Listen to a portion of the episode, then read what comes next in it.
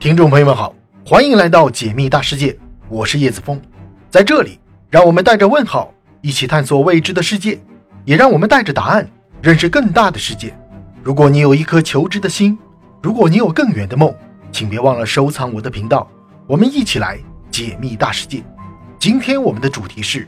马里亚纳海沟正在大量吞入海水，每年三十亿吨，为何海平面不降反升呢？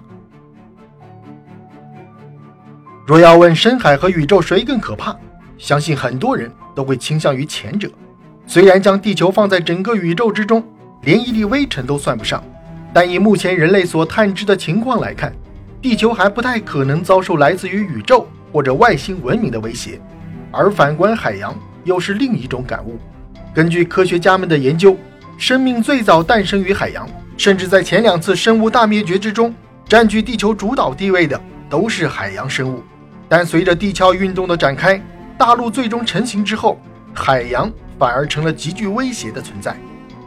我们时常会疑惑，几十万千米的太空都有人类踏足的身影，为何人类不能像航天航空事业那般，真正实现上可九天揽月，下可五洋捉鳖的梦想，反而在探索海洋方面的进展极为迟缓？人类可以利用现有的物理天文知识，解决许多航天事业所面临的困难。但很难真正避开海洋中所面临的困境。不同于太阳系中总有太阳能照射到的地方，深海是一个黑暗而又幽深的地方。不仅如此，随着深度的增加，海水的压强也会变得越来越大。大海最深处的马里亚纳海沟的压强甚至能达到一千一百多帕。同时，由于海水不透光，导致深海处只会变得越来越冷，进而形成了威胁人类生存的三大难关：高压。低温、无光，这三种因素的存在，无论是对于人还是对于探测器而言，都不是能够轻易解决的问题。因此，人类对海洋的探索进度便表现得颇为迟缓。但是，随着科技的发展，我们也对海洋深处进行了一些探索，甚至有多个国家挑战马里亚纳海沟，想要弄清楚海沟深处有什么。可这一经考察，科学家们却在海沟深处听到了奇怪的声音。随着人类对海洋的考察，越来越多的神秘现象出现。于是，当我们有条件对马里亚纳海沟进行探测的时候，部分科学家便在海沟内部安放了一个可以倾听海底声音的侦听器，以此来对海洋深处的某些现象进行观察。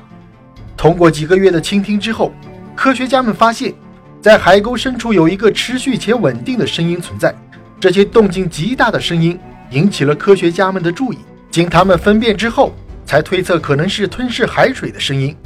能够造成如此大的吞噬声音的，除了蓝鲸那种巨大的物种之外，其他生物很难做到。可马里亚纳海沟深处，在此之前只被拍到了小小的比目鱼和珊瑚，根本就不可能有蓝鲸出现。为了弄清楚这种吞噬海水的声音从何而来，圣路易斯华盛顿大学的科学家们重新在海沟深处安装了监测点。并对传回的数据进行分析，这时他们才发现，吞噬海水的不是生物，而是马里亚纳海沟自身，并且经他们估算，马里亚纳海沟一年能吞噬三十亿吨海水。为什么马里亚纳海沟吞噬如此多的海水，海平面不仅没有下降，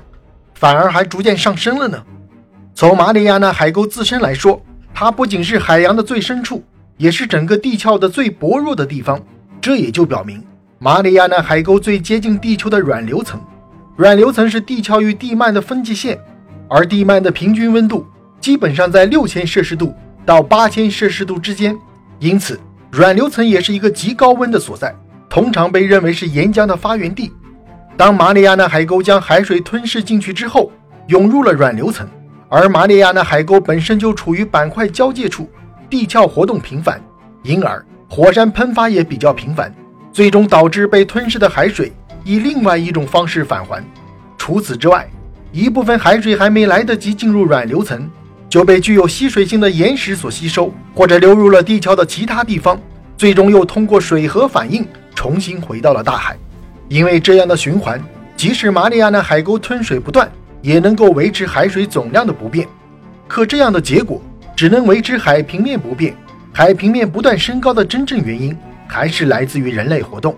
从前，温室效应对于我们而言只是一个以文字呈现的恐怖表现。可是随着近几年温室效应越来越明显，我们更加深切地感受到温度升高带给我们的变化。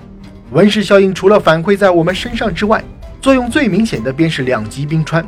作为常年不被太阳直射的地方，北极地区在近些年的最高温已经达到了三十八摄氏度，而南极温度也会越来越高，逐渐向三十摄氏度靠近。如此明显的气温变化，使得两极冰川也开始融化。尤其是北极地区，由于不像南极有庞大的冰盖兜底，近些年来的浮冰面积越来越少。浮冰的减少不仅影响了北极地区生物的生态环境，同时加剧了冰川融化的进程。也正是如此，即使马里亚纳海沟胃口巨大，我们常常听到的仍然是科学家们对海岸线上升的担忧。人类生活所需要的主要是淡水资源。一般来说，对海水的利用率都不大，因此在地球内部循环之中，海岸线是一个持平现象。但是，若两极冰川逐渐融化，在海水不被消耗的情况下，其总量只会越来越大。地球的面积是固定的，当海水越来越多的时候，便只能通过海平面上升的形式对陆地造成威胁。在这种情况下，最先遭殃的便是低海拔的沿海地区。